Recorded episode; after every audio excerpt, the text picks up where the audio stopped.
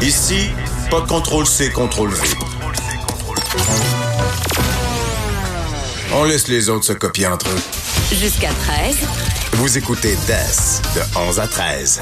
Joanie, alors que certains sont en vacances, on va quand même parler de travail euh, et de mauvais conseils qu'on peut avoir reçus. Ben, il y en a peut-être qui, pendant leurs vacances, vont se questionner sur la suite des choses. Est-ce qu'on reprend notre travail? Est-ce qu'on aime notre travail? Est-ce qu'on a envie de faire un changement de carrière? Puis, j'avais envie de parler de ça aujourd'hui parce que je suis tombée sur euh, un tweet euh, d'un d'un psychologue, auteur best-seller, un professeur conférencier qui s'appelle Adam Grant, qui donne aussi plusieurs conférences, des TED Talks. Finalement, il est suivi par plus de 250 000 personnes sur Twitter. Et récemment, il a posé une question qui est devenue virale. Il a demandé aux gens de, de révéler, de lui révéler les pires conseils de carrière qu'ils ont reçus. Puis écoute, Oh. ça a été ultra populaire. Ça a été euh, il a reçu euh, 30 000 mentions j'aime. Ça a été retweeté. Il y a des personnalités connues qui ont répondu, puis plein de gens. Et parmi ces mauvais conseils de carrière, il y en a qui reviennent souvent. Alors, je voulais te les partager, puis je voulais On va euh, les analyser Mais d'abord, est-ce que tu as déjà reçu un, un, mauvais Ben, conseil? il me semble que oui, là, il y en a moins qui me viennent en tête là. Ben, je me souviens de quelqu'un à un moment donné parce que je travaillais avec des gens que, que j'aime, en qui j'ai confiance, un qui m'a dit, euh, tu sais, euh, tu devrais faire attention à qui tu t'associes pour essayer d'être plus stratégique, admettons. Là. Parce que l'image, c'est important. Puis Ouais, puis ça, je considère ça comme un très mauvais conseil parce que c'est le monde après ça qui te qui te jette devant l'autobus dès que dès, dès- dès qu'ils- dès qu'ils Exactement. le peuvent. Ouais, quand c'est l'image qui, qui domine là, avant les autres valeurs, ben ça, ça, on a un problème. Alors, premier mauvais conseil qui est revenu souvent, si tu travailles pas passer 17 heures le soir, ben t'es pas un joueur d'équipe puis tu vas pas réussir dans la vie.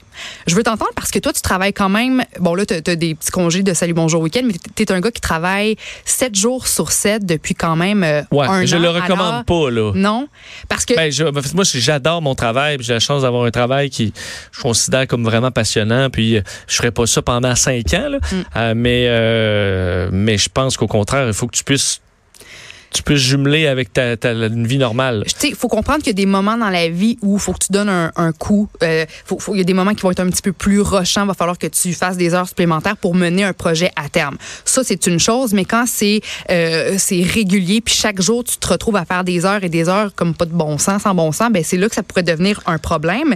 Euh, D'ailleurs, il, y a des chercheurs du Centre médical de l'Uni- l'Université de Columbia qui ont conclu que passer trop de temps assis à son bureau, quelqu'un qui, qui fait des journées de 10-12 heures parce que ça arrive, ben ça, ça aurait les mêmes impacts sur la santé qu'être un fumeur.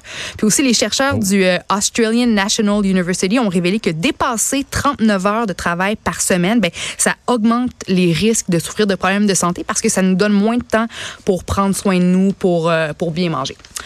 Deuxième mauvais conseil qui est revenu souvent euh, sur Twitter, ne quitte pas un emploi sans en avoir un autre d'enligné. Est-ce que ça t'est déjà arrivé de sacrer Non, ta job dans là? le vide, euh, non, Bon, non.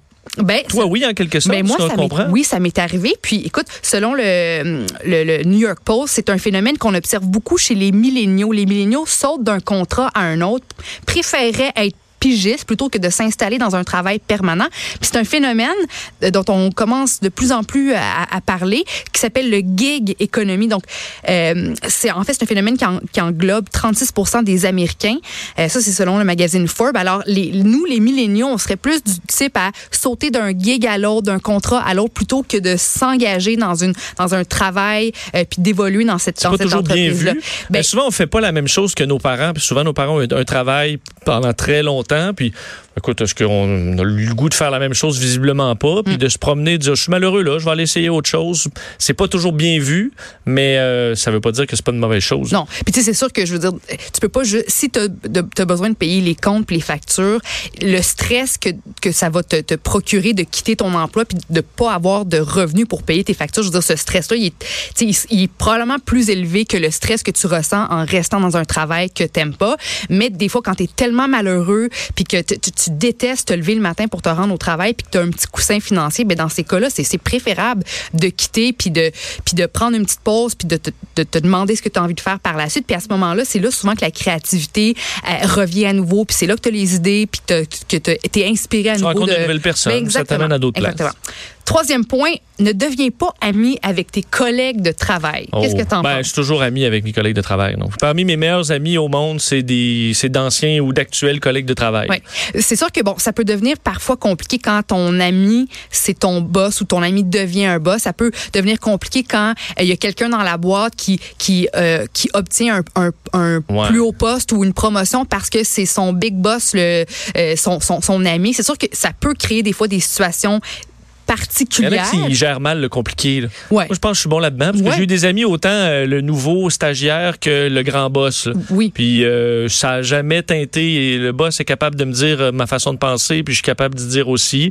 On est capable de détacher les deux. Ouais. Mais c'est plate. Si tu t'es pas capable de gérer ça, tu te prives dans ma tête d'une belle richesse. Tu vas les rencontrer où ton monde Exact. Au bar? Ben non, au, sais, on passe tellement de temps dans le milieu de travail que c'est le fun d'avoir des, des amis. Puis justement, les travailleurs qui ont des amis au boulot auraient presque 30% plus de chances d'aimer leur travail que ceux sans amis au travail, augmenterait leur degré de loyauté envers la compagnie de 56% tout en réduisant euh, leur niveau euh, leur niveau de stress. Alors oui, moi je suis pour ça aussi, c'est le fun d'arriver au travail puis d'avoir des, bonnes personnes que t'aimes dans la vie, des gens qui, deviennent euh, sur le long terme tes bons amis. Le fait qu'il soit trop tard, tu sais, c'est arrivé, il y a plein de gens qui, qui dans les réponses sur Twitter, ont dit, ah, moi, mais on il y a plein de gens dans mon entourage qui m'ont dit que c'était trop tard pour faire un changement de carrière. Est-ce que tu penses qu'il y a un, un point où c'est effectivement trop tard Ben, de, de faire un changement? euh, non, parce que je suis 360? en, ben, je veux dire, je pourrais pas, je veux dire, moi-même, j'étudie en pilotage commercial, donc pour peut-être devenir pilote de ligne un jour. Donc, euh, c'est un virage que je vais peut-être faire à 40 ans, là, Mm-hmm. si jamais euh, j'ai besoin de nouveaux défis. Mais non, si t'es malheureux, encore là, c'est toujours ça. Si t'es malheureux, change de quoi?